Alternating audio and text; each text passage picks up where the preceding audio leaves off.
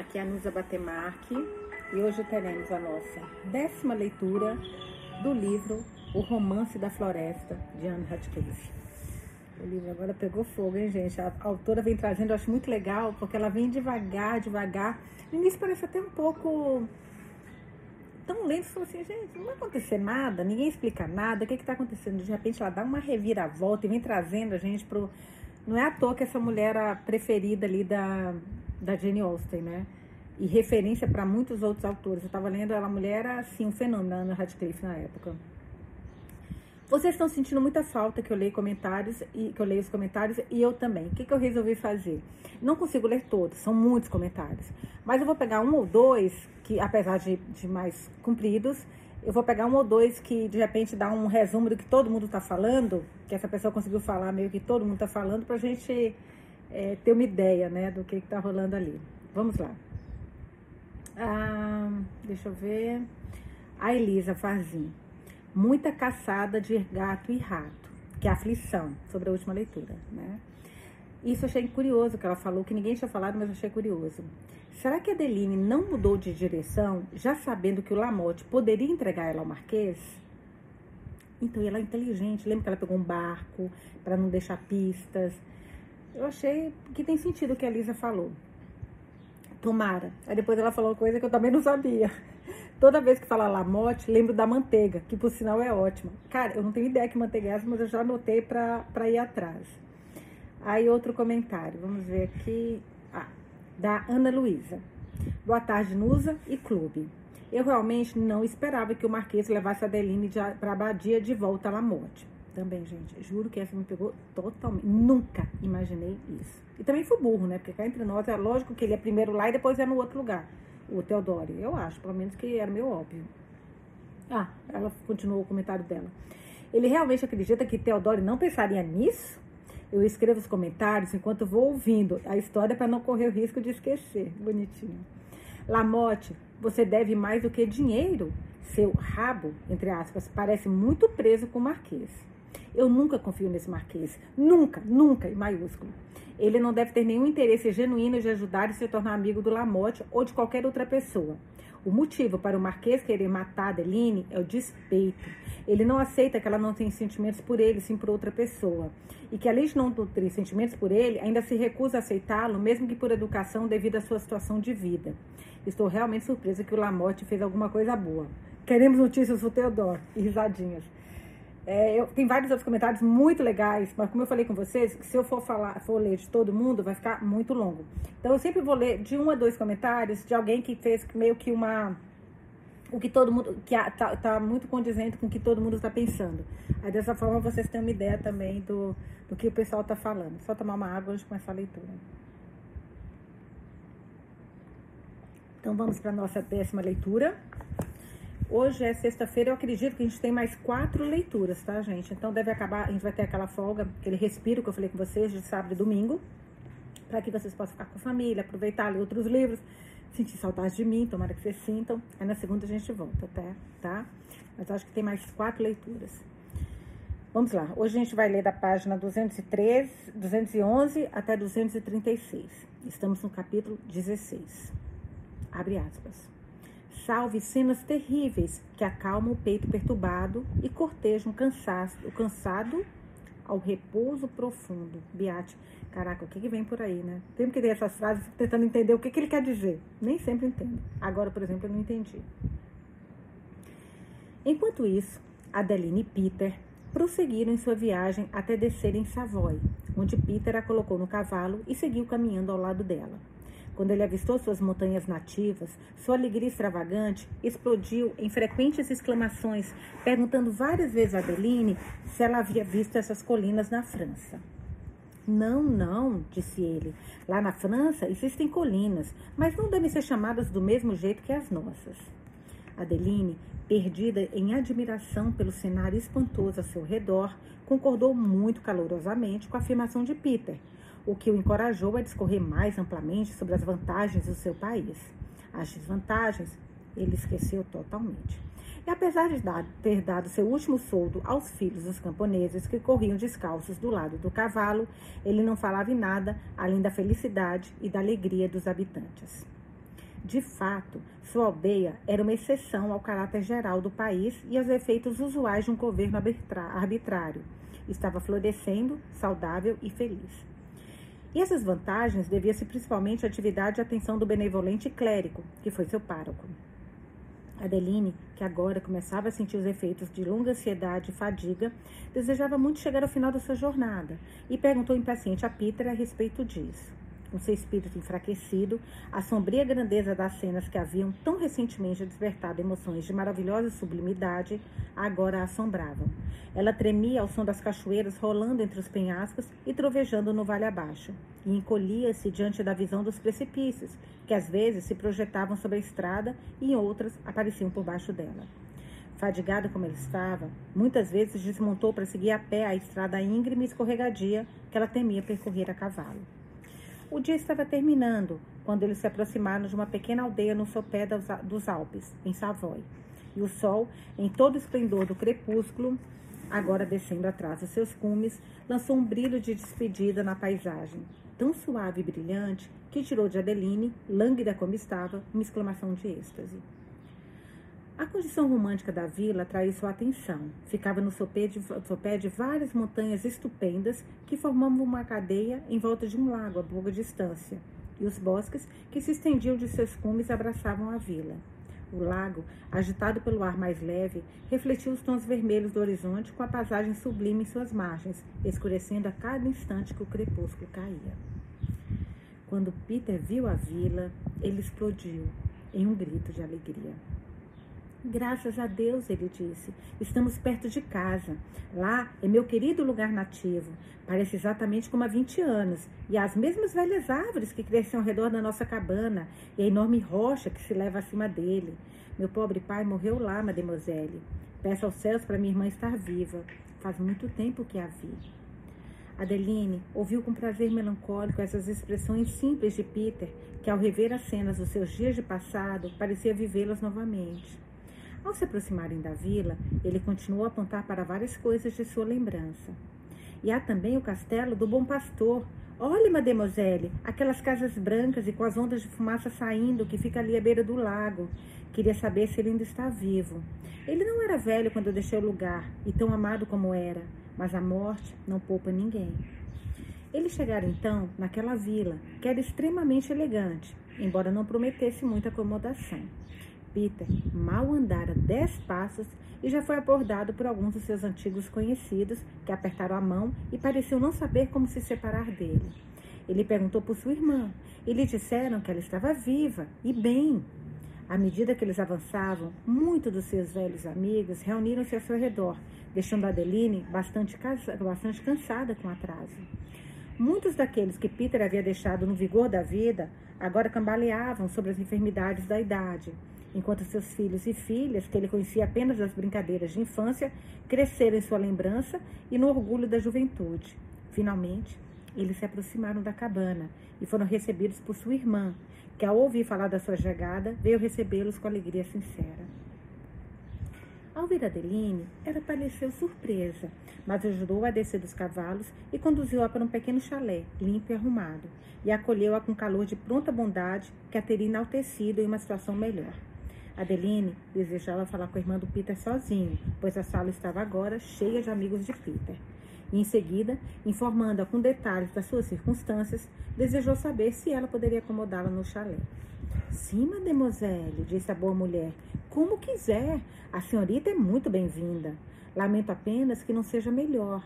A senhorita não parece bem, mademoiselle. O que eu posso lhe trazer? Ela é tão boazinha quanto o Peter, né?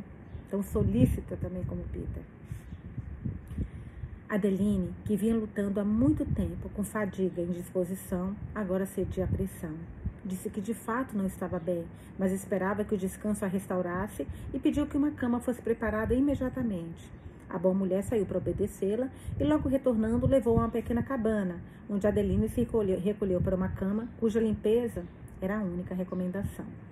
Apesar do seu cansaço, entretanto, ela não conseguiu dormir. E apesar de todos os seus esforços, sua mente voltou às cenas passadas ou apresentou visões sombrias e imperfeitas do futuro. A diferença entre sua própria condição e a de outras pessoas, educadas como ela havia sido, atingiu-a com força e a fez chorar. Eles, disse ela, têm parentes e amigos, todos se esforçando para salvá-los, não apenas do que, pode, do, do que pode doer, mas o que pode desagradá-los, vigiando não apenas sua segurança atual, mas também suas vantagens futuras, impedindo-os de se machucar. Eu, durante toda a minha vida, nunca conheci um amigo. Fui geralmente cercada por inimigos e muito raramente livre de algum perigo ou calamidade. No entanto, certamente não nasci para ser infeliz para sempre. Chegará a hora em que ela começou, a pensar que poderia uma vez ser feliz, mas lembrou-se da sua situação desesperada, mas lembrou-se da situação desesperada de Teodor. Não, disse ela, não posso esperar por nada, nem pela paz. No início da manhã seguinte, a boa mulher da casa veio perguntar como Adeline havia descansado e descobriu que dormira pouco, estava muito pior do que na noite anterior. A inquietação da sua mente contribuiu para aumentar os sintomas febris que a acometiam, e no decorrer do dia, seu problema começou a assumir um aspecto sério. Ela observou seu progresso com compostura, resignando-se à vontade de Deus e sentindo pouco a lamentar, a lamentar da vida. Sua gentil anfitriã fez de tudo a seu alcance para ajudá-la, mas não havia médico nem boticário na aldeia, de modo que a natureza não foi privada de nenhuma de suas vantagens. Não obstante, a doença aumentou rapidamente. Caraca, gente. E no terceiro dia do primeiro ataque, Adeline começou a delirar.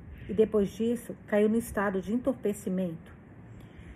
Quanto tempo permaneceu nessa condição deplorável, ela não sabia.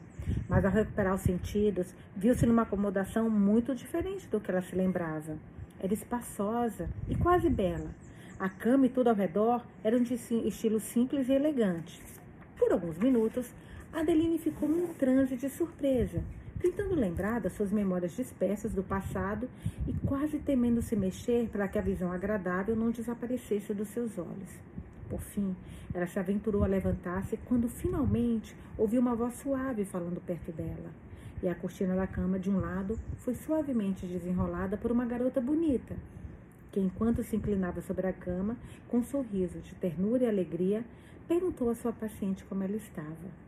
Adeline olhou com admiração silenciosa o semblante feminino mais interessante que já vira, no qual a expressão de doçura se unia a um sentido vivo e ao refinamento, mas que fora castigado pela extrema simplicidade.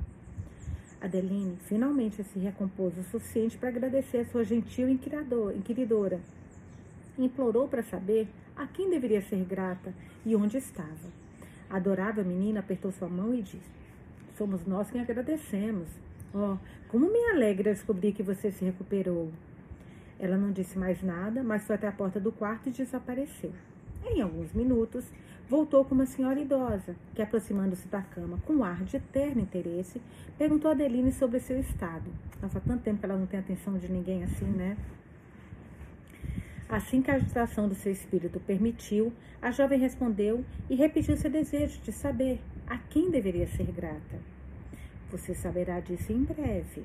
Hum, que medo, gente. Olha, as surpresas não são muito, não têm sido muito boas, né? Vamos ver o que vem por aí. Você saberá isso em breve, disse a senhora. No momento, tenho certeza de que com quem considera a sua recuperação a maior tenho certeza de que está com quem considera a sua recuperação a maior recompensa. Submeta-se, portanto, a tudo que possa levar a isso e concorde em permanecer o mais quieta possível. Adeline sorriu agradecida. Eu já fico imaginando o Marquês entrando. Inclinou a cabeça em silencioso sentimento. A dama saiu da sala para buscar um remédio para Adeline. Depois a cortina foi fechada e ela foi deixada para descansar. Entretanto, seus pensamentos estavam agitados demais.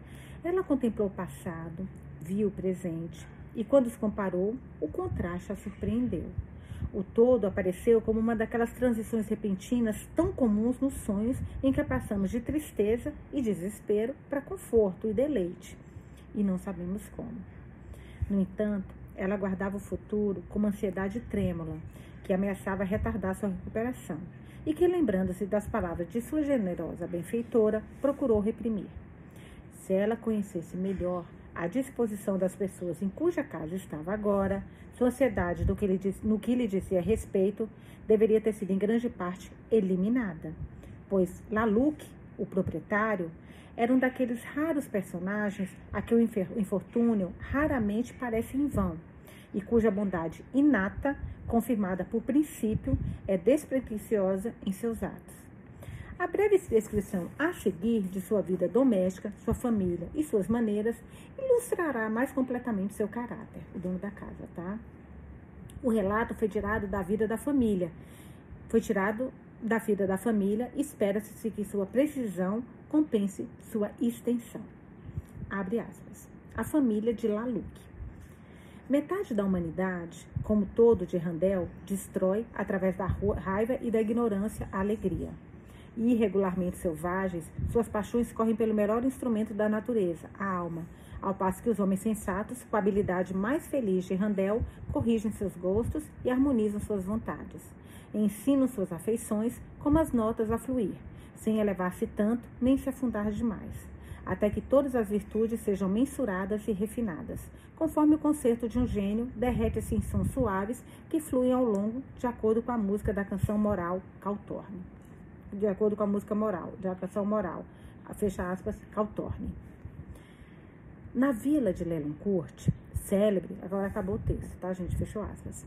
Na vila de Lelancourt, célebre por sua situação pitoresca ao sopé dos Alpes Savoy, vivia Arnaud Laluc, um clérigo descendente de uma antiga família da França, cuja fortuna desperdiçada o levou a procurar um refúgio na Suíça, numa época em que a violência da comoção civil raramente poupava os conquistados.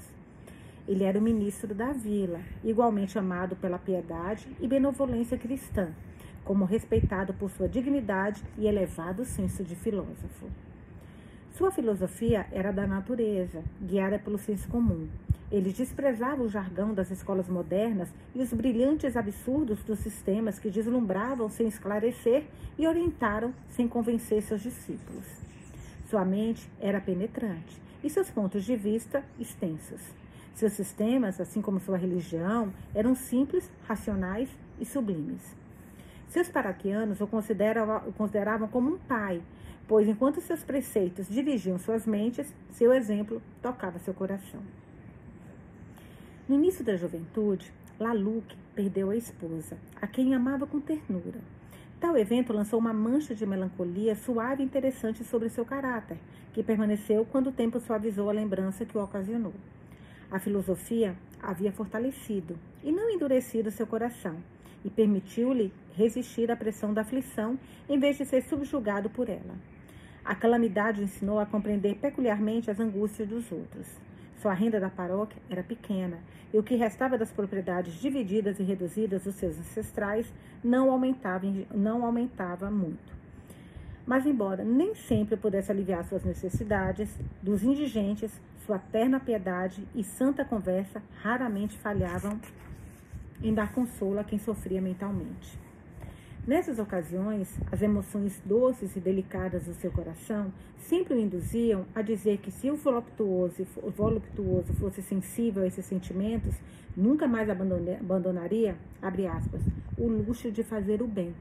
O luxo de fazer o bem. Fecha aspas. Fecha aspas. A ignorância do verdadeiro prazer, dizia ele, mais frequentemente do que a tentação do, do falso leva ao vício. Laluque tinha um filho e uma filha, que eram muito jovens quando a mãe morreu para lamentar sua perda. Ele os amava com muito carinho, com um carinho muito peculiar, como os filhos daquela, porque nunca deixou de chorar e por algum tempo sua única diversão foi observar o desenvolvimento de suas mentes infantis e moldá-las à virtude. A tristeza do seu coração era profunda e silenciosa. Suas reclamações nunca incomodaram a ninguém e muito raramente mencionava sua esposa. Sua dor era sagrada demais para os olhos vulgares de qualquer um. Diversas vezes ele se retirava para a profunda solidão das montanhas e, em meio ao cenário, cenário solene, pensava nos tempos passados e se resignava ao luxo da dor. Ao voltar desses pequenos retiros, estava sempre mais calmo e contente. Uma doce tranquilidade, que quase se transformava em felicidade, foi difundida em sua mente, e suas maneiras eram mais benevolentes do que de costume. Enquanto olhava para os filhos e os beijava com carinho, às vezes uma lágrima lhe caía dos olhos, mas era uma lágrima de terno pesar, muito preciosa para o coração, que não combinava com as qualidades mais sombrias da tristeza.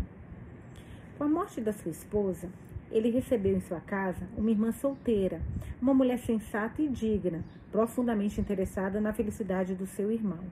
A atenção afetuosa e a conduta sensata dele antecipavam o efeito do tempo em amenizar a pungência de sua angústia e o cuidado irrestrito com seus filhos, além de provar a bondade do seu próprio coração e a, atrair, a atraía mais para mais perto dele.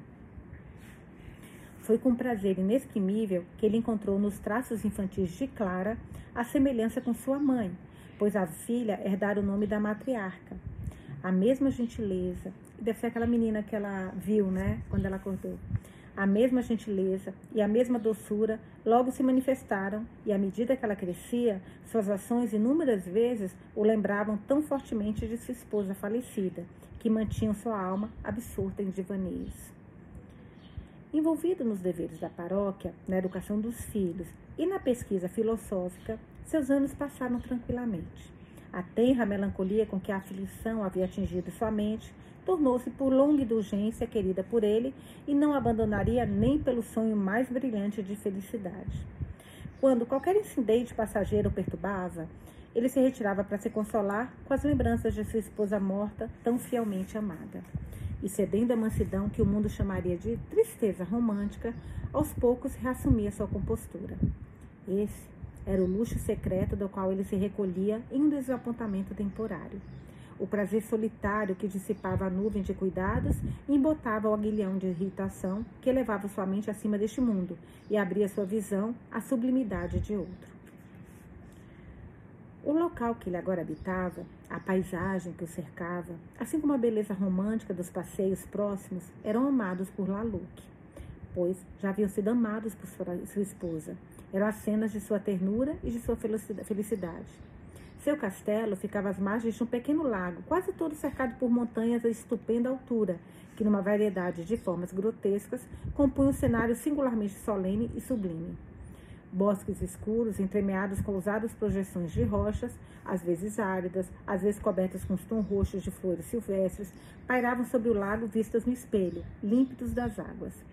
Os picos selvagens e alpinos que se erguiam eram coroados com neves perpétuas ou exibiam enormes penhascos e paredes de rocha sólida, cuja aparência mudava continuadamente à medida que os raios de luz eram refletidos de várias formas em sua superfície e cujos cumes eram frequentemente cobertos por névoas impenetráveis. Algumas cabanas e aldeias espalhadas à margem do lago ou construídas em pontos pitorescos na rocha eram as únicas coisas que lembravam o espectador da civilização. Ao lado do lago, quase em frente ao castelo, as montanhas recuavam e via-se uma longa cadeia de Alpes estendendo-se em eh, perspectiva. Suas inúmeras tonalidades, algumas cobertas por uma névoa azulada, algumas tingidas de roxo intenso e outras brilhando com luz parcial, davam cores luxuosas e mágicas à cena. O castelo não era grande, mas era convenientemente caracterizado por um ar de simplicidade elegante e boa ordem. A entrada dava para um pequeno salão, de onde se abria por uma porta envidraçada para o jardim, com vista para o lago e a magnífica paisagem exibida em suas bordas. À esquerda do corredor ficava o escritório de Laluque, onde ele passava as manhãs, e ao lado havia uma saleta equipada com aparelhos químicos, instrumentos astronômicos e outros científicos. À direita estava o salão da família, e atrás dele uma sala que pertencia exclusivamente a Madame Laluque. Ali estavam depositados vários medicamentos e destilações, destilações botânicas, justamente com aparato para prepará-los.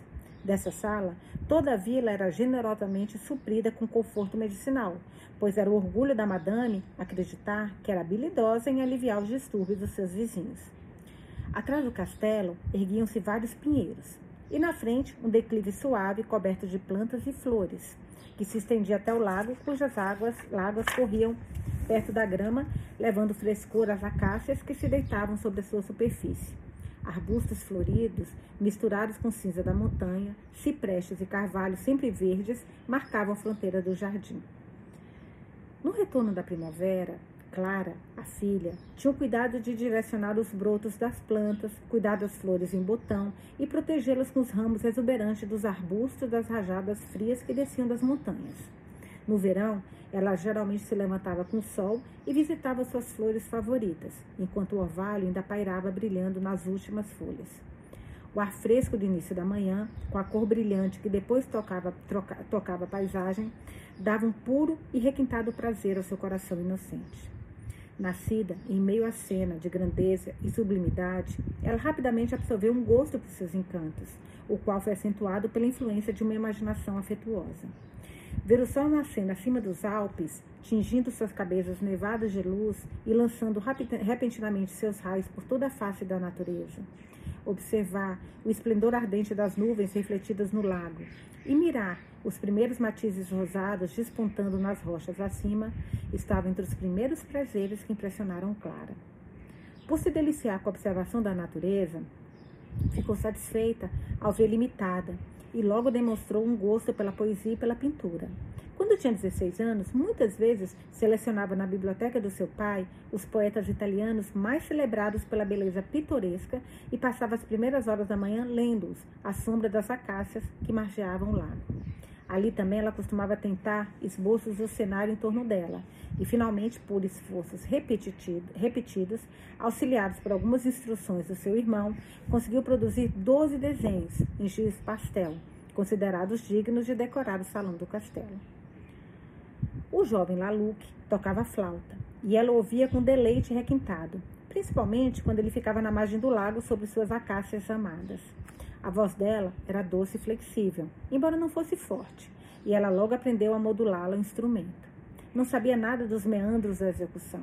Seus acordes eram simples e seu estilo igualmente, mas ela logo lhes deu uma expressão tocante, inspirada na sensibilidade do seu coração, que raramente deixava seus ouvintes inalterados.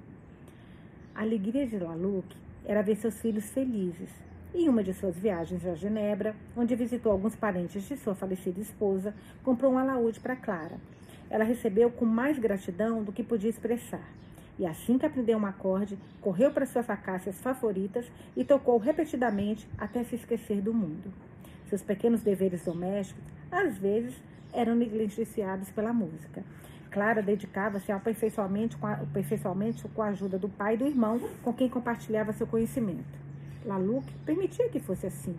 A tia não gostava que sua sobrinha negligenciasse seus deveres domésticos e queria repreendê-la, mas Laluc implorou que ficasse calada. Desde que a experiência ensine a ela o seu erro, disse ele. O preceito raramente traz convicção às mentes jovens. A tia objetou que a experiência era uma professora lenta. Está certo, respondeu Laluc. De fato, não é mais rápido, não é o mais rápido dos professores. Mas quando não pode nos levar a um mal grave, é bom confiar nele. O segundo dia passou, com Clara assim, o, dia, o segundo dia passou com Clara assim como o primeiro e o terceiro assim como o segundo. E agora ela conseguia tocar várias músicas. Procurou o pai e repetiu o que havia aprendido. No jantar, porém, o creme não fora preparado e não havia fruta sobre a mesa. Laluc perguntou o motivo. Clara se lembrou e corou. Ela percebeu que seu irmão estava ausente, mas nada foi dito. Perto do final da refeição, o irmão apareceu. Seu semblante expressava satisfação incomum, mas ele se sentou em silêncio. Clara perguntou o que o havia impedido de se jantar e soube que ele visitara uma família de uma mulher doente da vizinhança com dinheiro de semanal que seu pai lhes dava. Laluque havia confiado os cuidados dessa família à filha, mas ela também se esquecera em detrimento da música. O que achou da mulher? perguntou Laluque para o filho. Pior, senhor. Deve ser a nossa Adeline, né? Pior, senhor, respondeu ele, pois os remédios dela não haviam sido ministrados regularmente e as crianças tinham pouco ou nenhuma comida hoje. Clara ficou chocada. Então acho que não é não. Sem comida o dia todo, ela disse para si mesma, e eu passei o dia todo no meu alaúde, sobre as acácias à beira do lago. O pai não pareceu perceber, perceber sua emoção e se voltou para o filho. Ela não estava melhor quando a deixei, murmurou. Os remédios que levei aliviaram sua dor e tive o prazer de ver seus filhos fazerem uma refeição alegre. Clara, talvez pela primeira vez em sua vida, invejou o prazer dele. Seu coração estava cheio de culpa e ela ficou em silêncio. Sem comida por um dia, pensou ela, e se retirou pensativa para seu quarto. A doce serenidade com que ela costumava descansar desapareceu, pois não conseguiu mais pensar sobre o dia anterior com satisfação. Que pena, continuou ela, que aquilo que me é tão agradável seja a causa de tanto sofrimento para outras. Essa laúde é minha alegria e meu tormento. Tal reflexão ocasionou muita inquietação dentro dela, mas antes que pudesse encontrar uma solução sobre o assunto em questão, adormeceu. Acordou muito cedo na manhã seguinte e observou com impaciência o progresso do amanhecer. O sol finalmente apareceu e ela, determinada a fazer toda a reparação que pudesse por sua recente negligência, correu para a cabana dos necessitados. Permaneceu um tempo considerável lá e, quando voltou ao castelo, havia recuperado a serenidade de sempre. Ela decidiu, no entanto, não tocar no alaúde naquele dia. Até a hora do café da manhã, ela se ocupou amarrando as flores e podando os brotos que eram exuberantes demais e finalmente se viu, mal sabia como, por baixo de suas amadas acácias à beira do lago. Ah, suspirou. Quão docemente a música que aprendi ontem soaria agora sobre as águas. Mas lembrou-se da sua determinação e parou o passo que estava dando involuntariamente, voltando-se em direção ao castelo. Encontrou o pai na biblioteca, no horário habitual, e soube pela conversa dele com o irmão que havia perdido muito conhecimento por sua ausência nos dois dias anteriores. Ela pediu que seu pai informasse sobre o que essa conversa aludia, mas ele respondeu calmamente que ela preferia outra diversão no momento em que o assunto era discutido e, portanto, devia se contentar em não saber. Você jamais colherá a recompensa do estudo nas diversões da oceano. Nossa, olha essa frase você jamais colherá as recompensas do estudo nas diversões da ociosidade, disse ele. Aprenda a ser razoável, não espere conciliar contradições. Clara sentiu a justiça daquela repreensão e lembrou-se do alaúde. Que dano causou, ela suspirou. Sim, estou decidida a não o tocar o dia todo. Vou provar que sou capaz de controlar minhas vontades quando necessário. Pensou decidida e dedicou-se a estudar com mais assiduidade do que a costumeira. Ela seguiu firme sua decisão e, no final do dia, foi ao jardim para se divertir. A noite estava calma e bonita como nunca. Nada se ouvia, exceto o leve tremor das folhas em intervalos, tornando o silêncio mais solene, quebrado apenas pelos murmúrios distantes das cachoeiras que corriam entre os penhascos. Enquanto ela estava à beira do lago, observava o sol se pondo lentamente abaixo dos Alpes, cujos cumes eram tingidos de ouro e púrpura. Quando viu os últimos raios de luz refletidos sobre a superfície estática das águas, ela suspirou. Oh, quão encantador seria o som do meu alaúde neste momento, neste local, quando tudo está tão calmo ao meu redor. A tentação era poderosa demais para a decisão da Clara. Ela correu para o castelo, voltou com o instrumento para suas queridas acácias e, sobre as sombras dela, continuou a tocar até que tudo ao redor desaparecesse de sua vista na escuridão. Então, a lua surgiu e, derramando um brilho trêmulo no lago, tornou a cena mais cativante do que nunca. Era impossível deixar um lugar tão agradável. Clara repetiu seus acordes favoritos várias e várias vezes. A beleza da hora despertou toda a sua criatividade. Ela nunca havia troca, to, tocado com essa expressão antes e ouvia com crescente êxtase os tons que definharam sobre as águas e desapareciam no ar distante. Estava perfeitamente encantada. Não, nada era tão gostoso quanto tocar o alaúde sobre suas acácias na margem do lago à luz da lua. Quando ela voltou ao castelo, o jantar já havia terminado. Laluc observar a filha e não permitiu que ela fosse interrompida. Quando o entusiasmo passou, ela se lembrou que havia quebrado sua decisão. O resultado lhe causou dor. Eu estava orgulhosa de controlar minhas vontades, pensou ela, e cedi fracamente aos comandos delas. Mas que mal sofri eu entregar-me a elas esta noite? Não deixei de fazer nenhum dever, pois não tinha nenhum a cumprir. Do que eu tenho que me acusar? Seria absurdo ter mantido minha decisão e me negado um prazer quando não parecia haver a razão para tal abnegação. Ela fez uma pausa, não muito satisfeita com esse raciocínio. De repente, retomando sua pergunta, como, porém, continuou, tenho certeza de que teria resistido às minhas vontades se houvesse uma razão para opor-me a elas. Se a família pobre que negligenciei ontem não tivesse sido atendida hoje, temo que os teria esquecido novamente enquanto tocava o meu alaúde nas margens do lago. Clara então lembrou-se de tudo que seu pai havia dito em momentos diferentes sobre o autocontrole e uma tristeza abateu. Não, disse para si mesma. Se eu não considerar que manter uma decisão a qual tomei solenemente é motivo suficiente para controlar minhas vontades, temo que nenhum outro motivo me impeça por muito tempo. Decidi seriamente não tocar meu alaúde o dia inteiro e quebrei minha promessa. Amanhã, talvez, eu esteja tentada a negligenciar algum dever, pois descobri que não posso confiar em minha própria prudência. Já que não posso vencer a tentação, fugirei dela. Tem um ditado que eu adoro. Estou fugindo das tentações, mas bem devagar para ver se elas me alcançam. Tomara que a Clara não faça isso, né? Fugindo das tentações.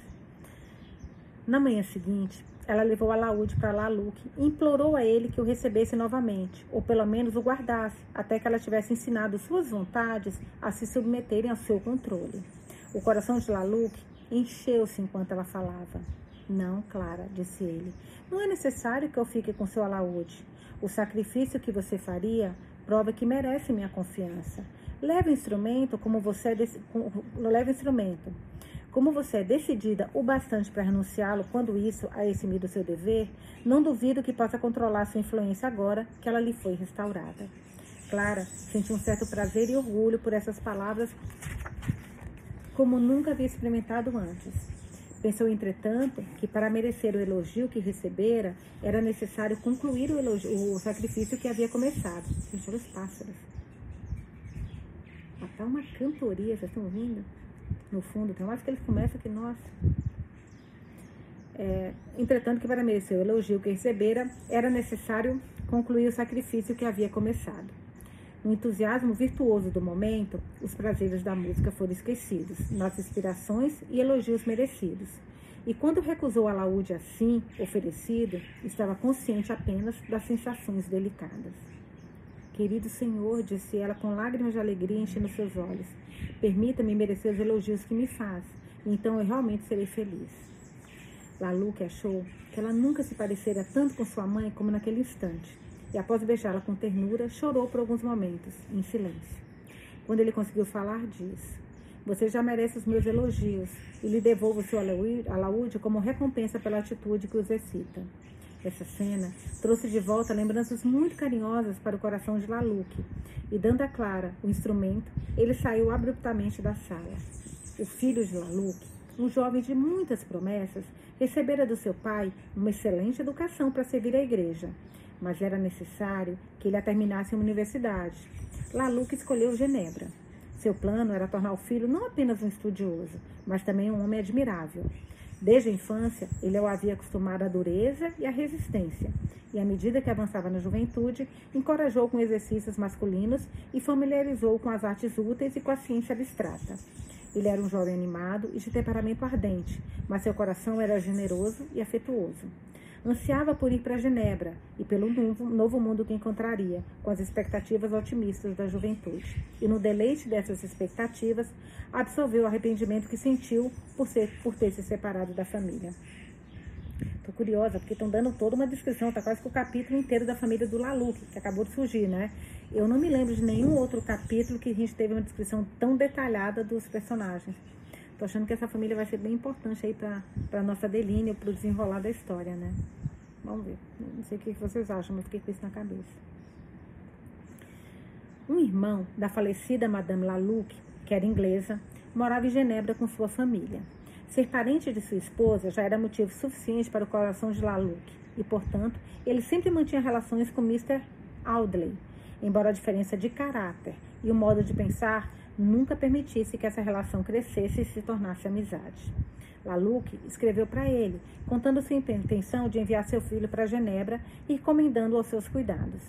A esta carta, Mr. Audley retornou uma resposta amigável. E pouco tempo depois, de um conhecido de Laluc ter sido chamado de Genebra, ele decidiu que seu filho deveria acompanhá-lo.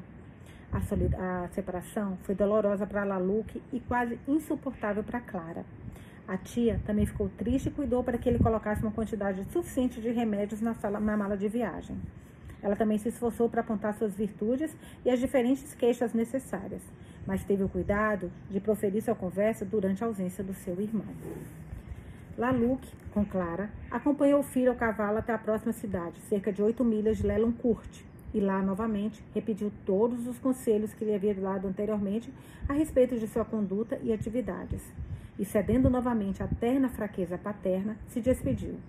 Clara chorou e sentiu mais tristeza por essa separação do que a ocasião, a ocasião poderia justificar. Entretanto, aquela foi a primeira vez que quase conheceu o luto e cedeu sem querer à influência dele. Laluca e Clara voltaram pensativos. O dia estava se encerrando quando chegaram à vista do lago e logo depois do castelo. Nada parecia triste até então. Clara, contudo, vagava desolada por todos os cômodos desertos, onde estava acostumada a ver seu irmão, recordando-se de milhares de pequenas circunstâncias que, se ele estivesse presente, ela consideraria irrelevante, mas nas quais a imaginação agora se valorizava. O jardim e as paisagens ao redor tinham um aspecto melancólico e demorou muito para que retomassem suas características naturais e Clara recuperasse sua vivacidade. Quase quatro anos se passaram desde essa separação. Quando uma noite, enquanto Madame Laluc e sua sobrinha estavam trabalhando juntas no salão, uma boa mulher da vila desejava ser recebida. Ela veio pedir alguns remédios e o conselho de Madame Laluc. Tenho aqui, um, agora que eu acho que vai acontecer a, a, a união dessas, desses personagens aí, né, da nossa Adeline com esse pessoal, com essa família. Tenho aqui um triste incidente que aconteceu em nossa casa, madame, disse ela. Meu coração dói pela jovem criatura, pela, pela pobre jovem criatura. Madame Laluc permitiu que ela, pediu que ela se explicasse e a mulher prosseguiu dizendo que seu irmão Peter, a quem ela não via havia muitos anos, tinha chegado e trazido uma jovem para sua casa, que ela realmente acreditava que estivesse morrendo. Ela descreveu seu problema e informou a madame as particularidades da triste história da moça, o qual Peter havia relatado sem exageros, como sua compaixão pela infeliz desconhecida e seu amor pela maravilha que despertara. O relato pareceu extraordinário para madame, mas a piedade pela condição desolada da jovem sofredora a levou a investigar mais profundamente o caso. Deixe-me ir com ela, tia, pediu Clara, que ouviu com compaixão a narrativa da pobre mulher. Permita que eu vá. Ela deve precisar de conforto e desejo muito ver como ela está. Madame fez mais algumas perguntas sobre o problema da jovem desconhecida e, tirando os óculos, levantou-se da cadeira e disse que iria a ela mesma. Clara desejava acompanhá-la. Colocaram seus chapéus e seguiram a boa mulher até a cabana, onde, num quarto muito pequeno e fechado, sobre uma cama dura, estava Adeline, pálida, esquelética e inconsciente. Madame virou-se para a mulher e perguntou há quanto tempo ela estava assim, enquanto Clara aproximou-se da cama e, pegando a mão quase sem vida que estava por cima da coxa, com uma expressão ansiosa em seu rosto, disse: Ela não percebe nada, pobre criatura. Eu gostaria que estivesse no castelo. Seria mais bem acomodada e eu poderia cuidar dela lá. A mulher disse a Madame Laluc que a jovem estava naquele, na, estava naquele, naquela situação, né? Porque tá, só estava naquele, tá? acho que faltou a palavra situação. Estava naquele estado, de repente, há várias horas. Madame examinou seu pulso e balançou a cabeça. Este quarto é muito abafado e pequeno, disse ela. Muito apertado mesmo, exclamou Clara ansiosa. Certamente ela estaria melhor no castelo, se pudesse ser levada para lá. Vamos arranjar isso, disse a tia. Enquanto isso, deixe-me falar com Peter. Faz alguns anos que não o vejo. A tia da Clara dirigiu-se ao humilde, salinha e a boa senhora saiu correndo à procura de Peter. Quando ela se foi, Clara foi até a tia e disse: Esta é uma habitação deplorável para a pobre estranha. Ela nunca ficará bem aqui. Por favor, minha tia, permita que a levemos para o castelo. Tenho certeza de que meu pai concordaria. Além disso, há algo em seus traços, mesmo inanimados como estão agora, que me influenciam a favor dela. Nunca a convencerei a desistir dessa ideia romântica de julgar as pessoas pelo rosto, diz a sua tia. Que tipo de rosto ela tem é de pouquíssima importância. Sua condição é lamentável e eu desejo ajudá-la. Mas primeiro, desejo fazer a Peter algumas perguntas sobre ela. Obrigada, minha querida tia, disse Clara entusiasmada. Ela será removida então. Madame Laluc ia responder, mas Peter entrou, expressando grande alegria por vê-la novamente, perguntou como Monsieur Laluc e sua filha estavam. Clara imediatamente deu as boas-vindas ao honesto Peter em sua terra natal e ele retribuiu sua saudação com expressão, muitas expressões de surpresa por encontrá-la tão crescida. Embora eu a tenha envolvido tantas vezes em meus braços, mademoiselle, nunca reconheceria. Os galhos jovens crescem rápido, como diz o ditado. Madame Laluc, agora, investigava os detalhes da história de Deline e ouvia tudo o que Peter sabia. Peter relatou que seu outrora patrão a encontrara numa situação muito angustiada e que ele próprio a trouxera da abadia para salvá-la de um marquês francês.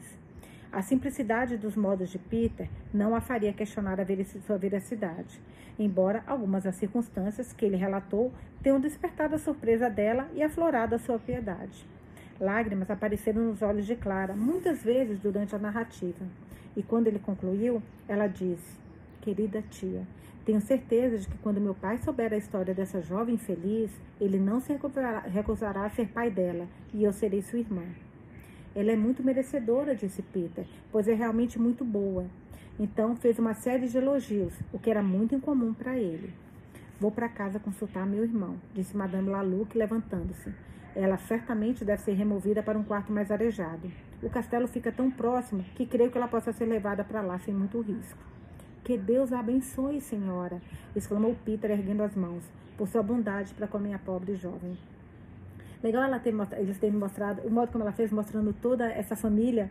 Agora a gente já sabe onde a Adeline está e, e, a gente conhece com detalhes a Clara, a Madame Laluc, o Laluc e até o irmão dela, né? Vou tomar uma água, só um pouquinho.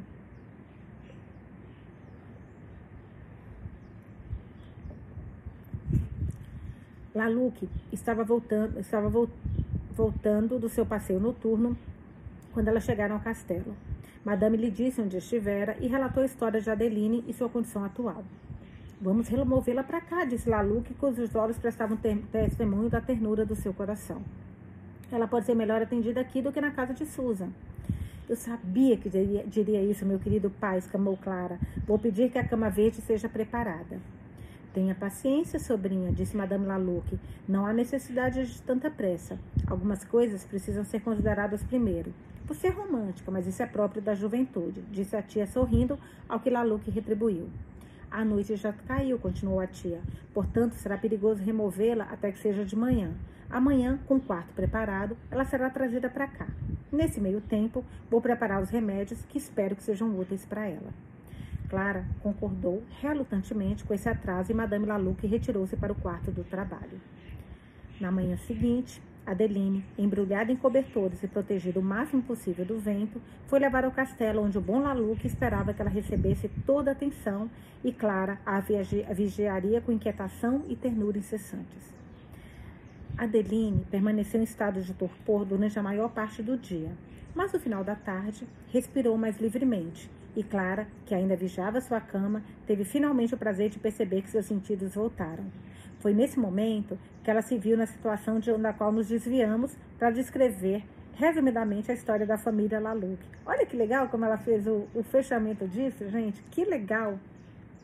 Então foi esse momento que ela se viu na situação da qual nos desviamos para descrever resumidamente a história da família Laluc. O leitor descobrirá que suas virtudes e sua amizade com Adeline mereceram esse relato. Cara, adoro isso quando dá aquele gostinho de olha o que vem por aí. Capítulo 17, adorei esse capítulo. Capítulo 17, página 226. Abre aspas. Mas a fantasia, cruel, acorda para lamentar a mente tranquila e aponta o amigo a sangrar. Collins. Adeline, beneficiada por uma boa constituição e pelas amáveis atenções dos seus novos amigos, em pouco mais de uma semana, estava recuperada a ponto de deixar seu quarto. Ela foi apresentada a Laluc, a quem, com lágrimas de gratidão, agradeceu pronta, a bondade de uma maneira tão calorosa, mas tão simples, que o agradou ainda mais. Durante a sua recuperação, a doçura do seu comportamento conquistou inteiramente o coração de Clara e cativou o da sua tia, cujos relatos de Adeline e os elogios de Clara haviam despertado a estima e curiosidade da família de Laluc. E agora ele a encontrava com uma expressão de bondade que transmitiu paz e conforto ao coração. Ela havia contado para Madame Laluc detalhes de sua história, pois Peter, por ignorância ou desatenção, não havia informado, suprimido apenas por meio de uma falsa delicadeza, talvez um reconhecimento do seu apego a Teodoro. Essas circunstâncias foram repetidas para Laluc, que, sempre sensível ao sofrimento dos outros, estava particularmente interessado nos infortúnios singulares de Adeline.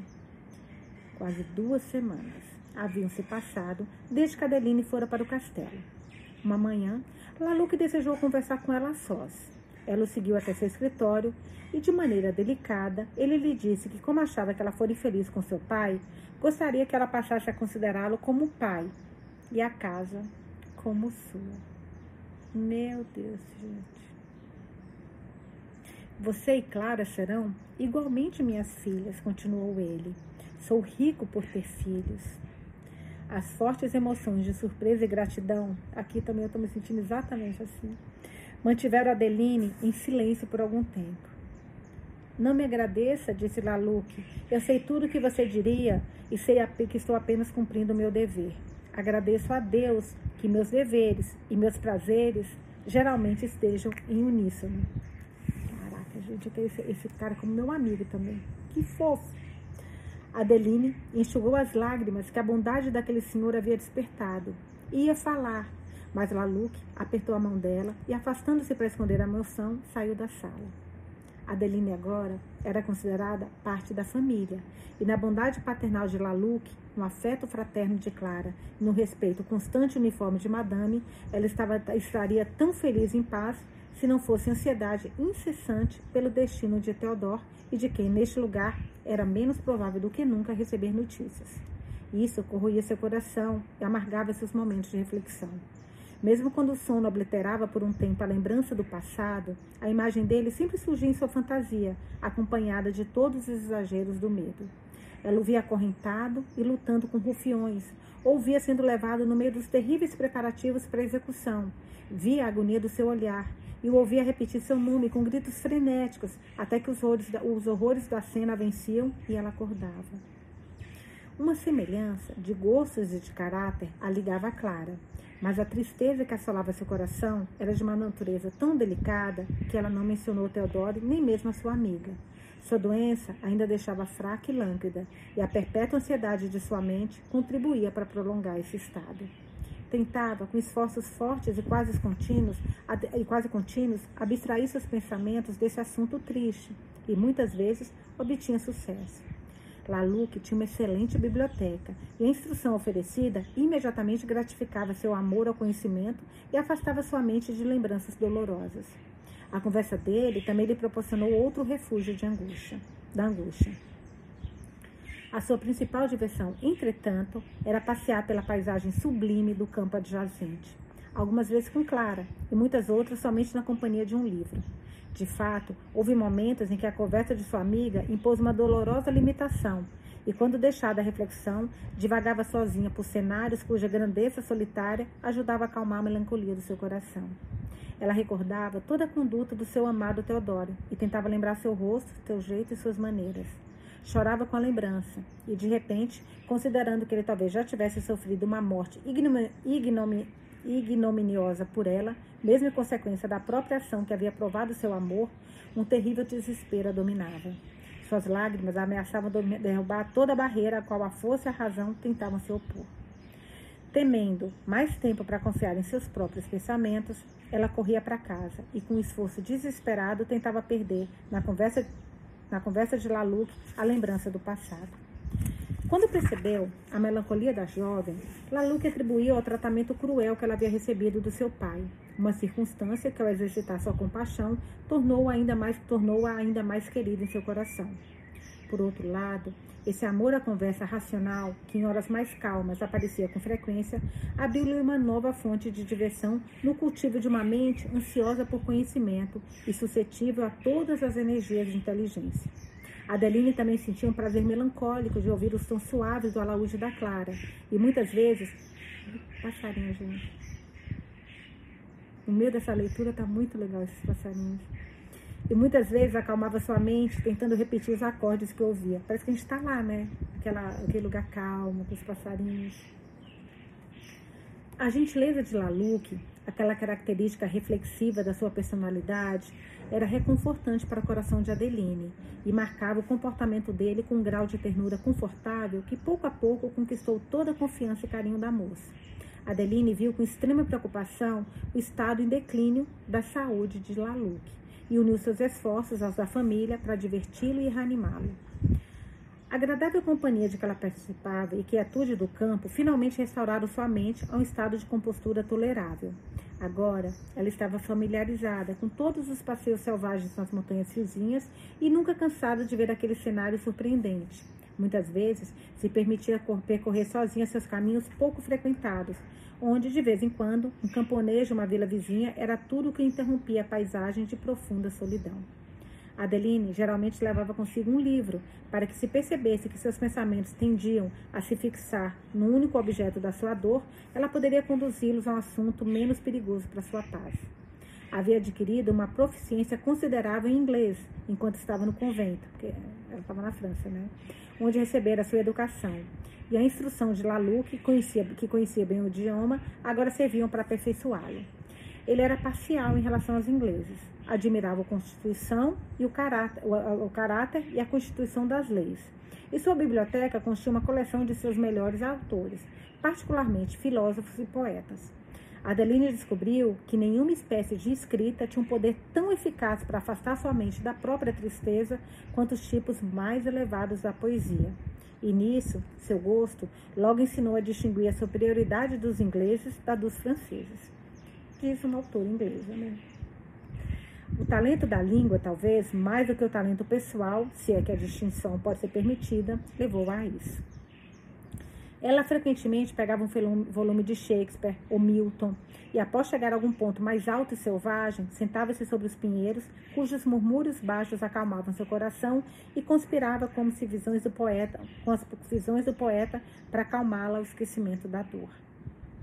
Uma noite, quando Clara estava ocupada em casa, Adeline caminhou sozinha para um local favorito entre as rochas que margeavam o lago. Era um local que dominava toda a vista do lago e das montanhas estupendas que o envolviam. Alguns espinhos irregulares cresciam do precipício abaixo que descia perpendicularmente à beira da água, e acima erguia-se uma espessa mata de lariças e pinheiros, misturado com algumas nogueiras e freixos. A noite estava bela e o ar estava tão parado que mal balançava as leves folhas das árvores ao seu redor ou agitava a vasta extensão das águas abaixo. Adeline olhou para o cenário com uma espécie de êxtase imóvel e observou o sol se pondo em meio a um brilho carmesim que tingia o seio do lago e as cabeças nevadas dos Alpes distantes. O deleite que o cenário inspirava era acentuado pelo som de uma trombeta. E olhando para o lago, ela percebeu a certa distância um barco de passeio. Como era um espetáculo bastante incomum nessa solidão, concluiu que o barco continha um grupo de estrangeiros que vinham ver as maravilhosas paisagens do país, ou talvez de, Geno, ou talvez de genovóis, que optaram por se divertir num lago tão grandioso, embora muito menos extenso do que o deles. E a última conjectura provavelmente era justa. Enquanto ouvia os sons suaves e encantadores da trombeta, que sumiam gradualmente à distância, a cena parecia mais encantadora do que antes Encontrando-se impossível deixar de tentar descrever em palavras o que era tão bonito na realidade, ela compôs uma poesia.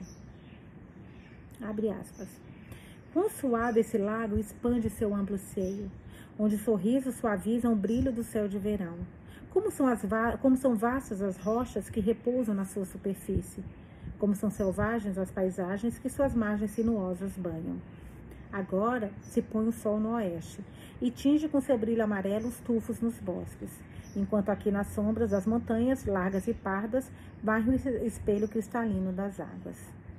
Perceba como seu esplendor toca com uma luz parcial aquelas muralhas quebradas, que no cume acolá o promotório audacioso fibra aos olhos, por cima das árvores que se espalham no conjunto escuro.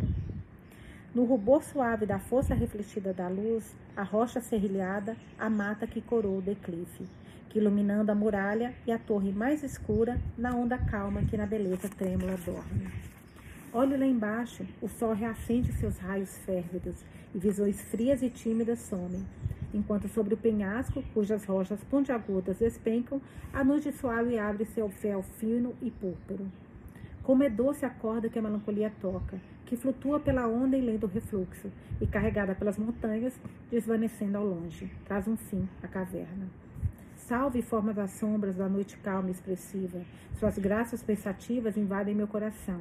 Oferecem todas as emoções vivas e afinadas, e a fantasia todos os seus sonhos mais lindos transmite. Laluc, observando quanto Adeline estava encantada com as características do lugar e desejosa, desejosa de aliviar sua melancolia, que apesar de seus esforços muitas vezes era aparente demais, almejava mostrar outras paisagens além daquelas em que as caminhadas eram feitas. Ele propôs então que um grupo saísse a cavalo para ter uma visão mais próxima das geleiras. Tentar subir era uma dificuldade e um cansaço aos quais nem Laluque, em seu estado atual de saúde, nem Adeline conseguiriam. Ela não estava acostumada a cavalgar sozinha, e a estrada montanhosa pela qual passavam tornava o experimento bastante perigoso.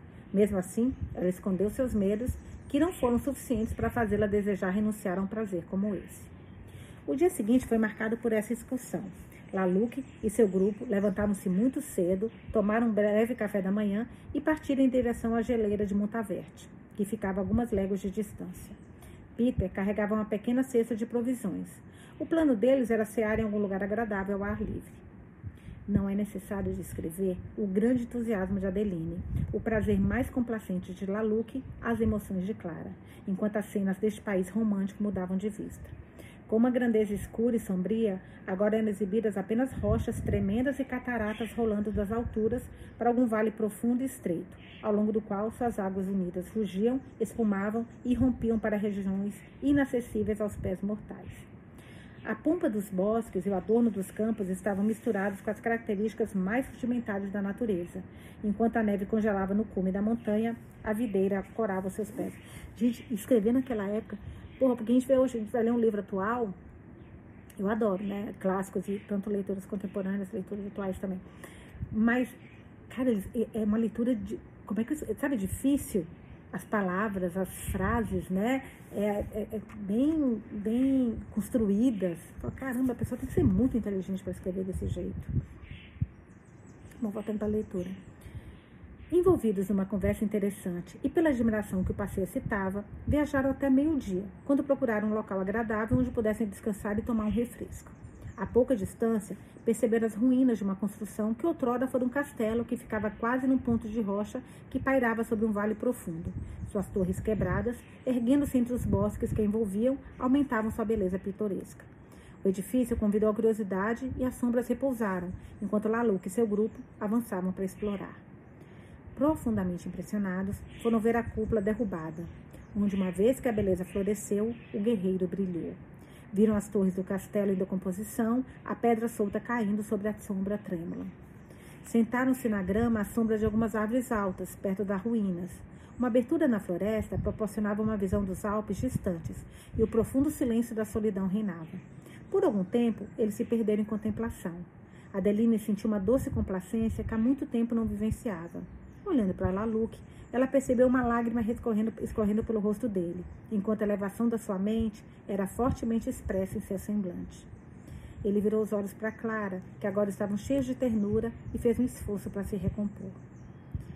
A quietude, o isolamento total desse lugar, disse Adeline, aquelas montanhas estupendas, a grandeza sombria desses bosques, junto com aquele monumento de glória desbotado em que a mão do tempo é tão enfaticamente impressa, difundem o entusiasmo sagrado sobre a mente e despertam sensações verdadeiramente sublimes. Laluque ia falar, mas Peter se adiantou e perguntou se não era melhor preparar a ceia, pois gostava, gostava da sua honra e as moças deveriam estar com muita fome, depois de correr e subir a colina antes. Eles reconheceram a verdade da, elas, eles reconheceram a verdade da suspeita honesta de Peter e aceitaram sua sugestão. Tá tudo tão bom que eu tô com medo, né? Algo vai acontecer, né, gente? Não pode ficar tudo tão bem assim. Com certeza. Os lanches foram espalhados na grama e todos se sentavam sobre o dossel dos bosques ondulados, cercado por doces flores silvestres, respirando a brisa pura dos Alpes, que poderia ser chamado de alma do ar, e participaram de uma refeição deliciosa. Quando se levantaram para ir embora, Clara disse: Não estou disposta a deixar este local encantador. Como seria delicioso passar a vida sob essas sombras com amigos queridos. Laluque sorriu com a simplicidade romântica da ideia, mas Adeline suspirou profundamente ao lembrar da infelicidade de Theodor e se virou para esconder as lágrimas. Eles montaram seus cavalos e logo depois chegaram ao pé da Monte Verde. As emoções de Adeline ao contemplar por vários pontos de vista as coisas, surpreenderam as coisas surpreendentes ao seu redor, superaram todas as expressões, assim como os sentimentos de todo o grupo eram fortes demais para permitir conversas. A profunda imobilidade que reinava nessas regiões de solidão inspirava admiração e levava a sublimidade do cenário a um grau requintado. Parece, disse Adeline, como se estivéssemos caminhando sobre as ruínas do mundo e fôssemos os únicos que sobreviveram aos destroços. Mal consigo me convencer de que não estamos sozinhos na Terra. Essas visões, disse Laluque, elevam a alma ao seu grande autor. Contemplamos com um sentimento quase vasto demais para a humanidade, a sublimidade da sua natureza na grandeza das suas obras. Ele levantou os olhos, cheios de lágrimas para o céu, e ficou por alguns momentos perdido em silenciosa adoração. Eles deixaram essa cena com extrema relutância, mas a hora do dia e o aparecimento das nuvens, que pareciam se acumular para uma tempestade, os fizeram acelerar a partida. Se pudessem proteger-se de sua, se pudessem proteger-se de sua fúria, Adeline quase desejou testemunhar o tremendo efeito de uma tempestade nessas regiões. Retornaram a Lelancourt por uma rota diferente, e a sombra dos precipícios foi aprofundada pela escuridão da atmosfera. Era noite quando avistaram um lago, que os viajantes se alegraram em ver, pois a tempestade que tanto ameaçava agora se aproximava rapidamente. Um trovão murmurou entre os Alpes e os vapores escuros que rolavam pesadamente ao redor deles aumentavam sua terrível sublimidade. Laluque teria acelerado o passo, mas a estrada que serpenteava pelo lado íngreme de uma montanha tornava necessária a cautela. O ar escuro e os relâmpagos que agora brilhavam no horizonte aterrorizavam Clara, mas ela escondeu a expressão de medo em consideração ao pai. Um estrondo de trovão, que parecia sacudir a terra até seus alicerces, reverberou em tremendos ecos do penhasco e estourou sobre suas cabeças. O cavalo de Clara se assustou com o barulho e, partindo, apressou-se com uma velocidade incrível montanha abaixo em direção ao lago. A agonia de Laluque, que olhava na terrível expectativa de vê-la atravessar o precipício, precipício que margeava a estrada, era indescritível. Clara permaneceu sentada, mas o terror quase a privou do seu juízo. Seus esforços para se preservar eram mecânicos, pois mal sabia o que fazia. O cavalo, no entanto, a carregou em segurança quase até o pé da montanha, mas estavam indo em direção ao lago, quando um cavalheiro que percorria a estrada pegou o freio quando o animal tentou passar. A parada repentina do cavalo jogou Clara no chão. Impaciente com a contenção, o animal saiu da mão do estranho e mergulhou no lago. A violência da queda a privou da lembrança. Enquanto o estranho tentava apoiá-la, seu criado correu para buscar água. Ela logo se recuperou e, abrindo os olhos, encontrou nos braços de um cavalheiro que parecia apoiá-la com dificuldade.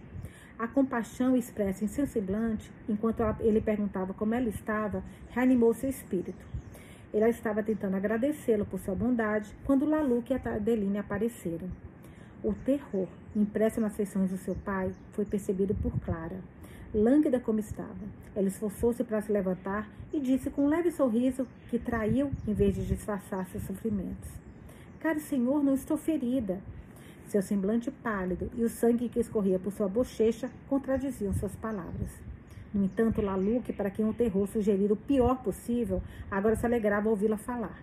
Ele se lembrou de alguma presença de espírito, enquanto Adeline aplicava seus sais, ele massageava as têmporas da filha. Ó, oh, Adeline agora aprendeu a andar com sais, de tanto que a gente falou aqui.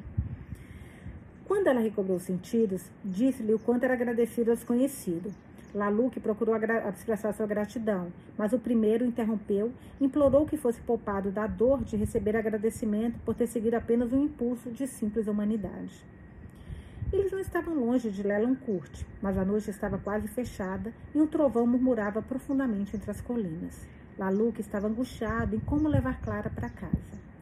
Ao tentar levantá-la do chão, o estranho revelou sintomas tão evidentes de dor que Laluque perguntou a respeito.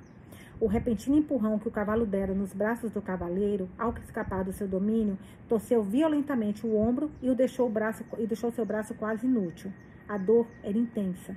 E Laluque, cujos medos por sua filha estavam diminuindo, ficou assustado com o acontecimento e compeliu o desconhecido a acompanhá-lo até a vila, onde poderia encontrar alívio. Ele aceitou o convite e Clara, sendo finalmente colocada no cavalo, conduzida por seu pai, foi levada ao castelo.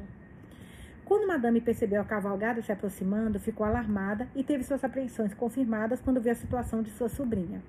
Clara foi levada para dentro de casa. Laluque teria chamado um médico, mas não havia nenhum a várias léguas de distância da aldeia, nem outro profissional da saúde. Clara foi levada para seu quarto por Adeline e Madame Laluque se comprometeu a examinar os ferimentos. O resultado restaurou a paz na família, pois, embora estivesse muito machucada, escapara de ferimentos graves. Um leve arranhão na testa causou sangramento que, a princípio, alarmara Laluque. Madame comprometeu-se a restabelecer a sobrinha em poucos dias com a ajuda de um bálsamo composto por ela mesma, cujas virtudes ela descrevia com grande eloquência, até que Laluca interrompeu, lembrando-se da condição de sua paciente.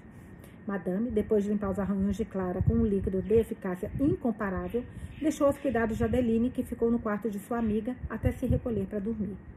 Laluc, cujo espírito havia sofrido muita perturbação, havia conseguido se tranquilizar graças ao relatório que sua irmã fez de Clara. Ele apresentou estranho e, mencionando o acidente por ele sofrido, desejou que ela lhe prestasse assistência imediata. Madame correu para o armário, Talvez seja difícil determinar se ela se preocupava mais com o sofrimento do seu hóspede ou com o prazer da oportunidade de demonstrar sua habilidade médica. Seja como for, ela saiu da sala com grande entusiasmo, entusiasmo e retornou muito rapidamente com um frasco contendo seu inestimável bálsamo. E dando as instruções necessárias para a aplicação, deixou estranho sobre os cuidados do seu criado.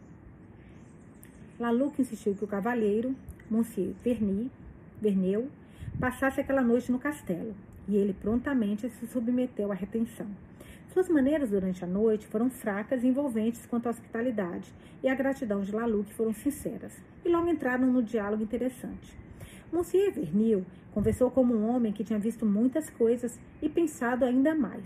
Se revelou algum preconceito com suas opiniões, era evidentemente o preconceito de uma mente que, vendo as coisas através da sua própria bondade, atinge como atinge sua qualidade predominante.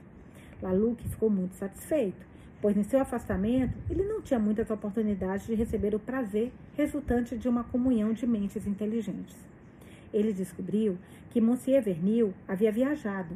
Laluc, depois de fazer algumas perguntas em relação à Inglaterra, entrou num discurso sobre o caráter dos franceses e dos ingleses. Se é privilégio da sabedoria, disse Monsieur Vernil, olhar além da felicidade, reconheço que prefiro estar sem ela. Quando observamos os ingleses, suas leis, escritos e conversas, e ao mesmo tempo marcamos seus semblantes, modos e a frequência de suicídio entre eles, podemos acreditar que sabedoria e felicidade são incompatíveis. Por outro lado, se repararmos nos franceses, com sua política miserável, seu discurso brilhante e sofisticado, suas ocupações frívolas e, além disso, seu ar animado e alegre, seremos obrigados a reconhecer que a felicidade e a loucura costumam viver juntas. Alcançar a felicidade é o fim da sabedoria, disse Laluc, e nem posso dignificar aquela conduta ou curso de pensamento que tende à tristeza com o nome de sabedoria. Por essa regra, talvez, a loucura dos franceses merece ser chamada de sabedoria, já que seu efeito é a felicidade. Esta falta de pensamento simples, que parece desprezar a reflexão e antecipação, produz todo o efeito dela, sem reduzir seus sujeitos à mortificação da filosofia. Na verdade, porém, a sabedoria é um esforço mental para subjugar a loucura. E como a felicidade dos franceses é menos uma consequência da mente do que da Constituição, ela não merece as honras da sabedoria discutindo sobre a variedade de opiniões que são formadas diariamente na mesma conduta, Laluc observou o quanto aquilo que é comumente chamado de opinião é resultado da emoção e do temperamento. É verdade, disse Monsieur Vernel. Há um tom de pensamentos como uma nota fundamental na música, que conduz todos os seus afetos mais fracos. Assim, onde os poderes de julgar podem ser iguais, a disposição para julgar é diferente e as ações do homem são com muita frequência denunciadas por extravagâncias e capricho, por vaidade parcial e pelo humor do momento. Então Laluc aproveitou a ocasião para reprovar a conduta daqueles escritores que, mostrando somente o lado sombrio da natureza humana e se detendo apenas aos males que são incidentes à humanidade, tentaram degradar o homem a seus próprios olhos e fazê-lo descontente com a vida. O que devemos dizer de um pintor, continuou Laluc, que reuniu objetos apenas de uma tonalidade preta, que lhes apresentaram um homem preto, um cavalo preto, um cachorro preto, e lhe disseram que eram imagens da natureza e que a natureza é preta. É verdade, o senhor responderia. Os objetos que você exibe existem na natureza, mas formaram uma parte muito pequena da sua obra. Perdão. Legal essa discussão, né?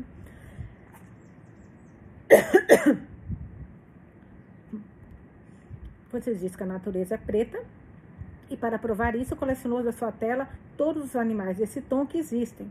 Só que se esqueceu de pintar o chão verde, o céu azul, o homem branco e os objetos de todas as várias matizes com os quais a criação é abundante e dos quais o preto é uma parte muito pequena. O semblante de Monsieur Vernil iluminou-se com uma animação peculiar durante o discurso de Laluc, e ele disse: Pensar bem da sua natureza é necessário para a dignidade e a felicidade do homem. Há um orgulho decente que transforma toda a mente e é agradável à virtude. Essa consciência de dignidade inata, que mostra a glória de sua natureza, será sua melhor proteção contra a maldade do vício. Onde essa consciência está em falta, continuou Monsieur Vernil não pode haver ciência de honra moral e, consequentemente, nenhum dos princípios mais elevados da ação. O que esperar de quem diz que é de sua natureza ser mesquinho e egoísta? Ou quem pode duvidar de quem pensa assim, pensa da experiência do seu próprio coração, da tendência das suas próprias inclinações? Lembre-se sempre de que aquele que persuadiu os homens a serem bons deve lhe mostrar que são grandes. O senhor fala, disse Laluque, com sincero entusiasmo de uma mente virtuosa, e ao obedecer ao impulso do seu coração, declara as verdades da filosofia. Confie em mim. Um coração ruim e uma cabeça verdadeiramente filosófica nunca foram unidas no mesmo indivíduo. As inclinações viciosas não apenas corrompem o coração, mas também a compreensão, e assim levam ao raciocínio falso, e assim levam ao raciocínio falso. Somente a virtude está ao lado da verdade.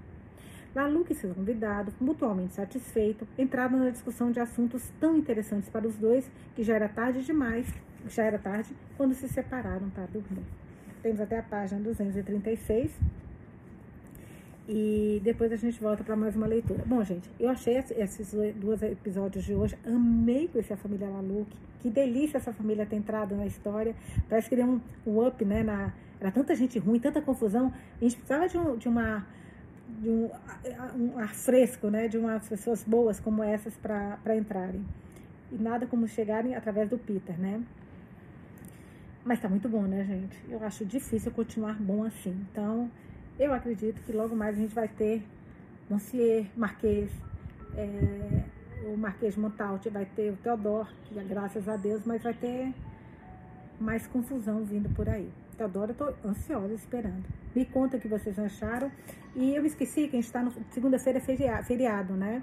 Então eu vou fazer o seguinte, hoje é sexta, eu vou ler amanhã, falei que não, havia, não ia ler sábado e domingo, mas eu vou ler amanhã, que é sábado, e aí eu não leio, dou respiro domingo e segunda. Aí volta a leitura na terça, tá bom? Então beijos e até amanhã. E não deixem, não deixem de comentar e falar o que vocês acharam. Deixem lá no Patreon, que eu adoro, as discussões lá ficam muito melhores, muito melhores. E já consegue é, continuar de lá, né? Já que vai ser lá a nossa leitura, a gente já começa a, acostumar com o site. Beijinho, gente. Até amanhã.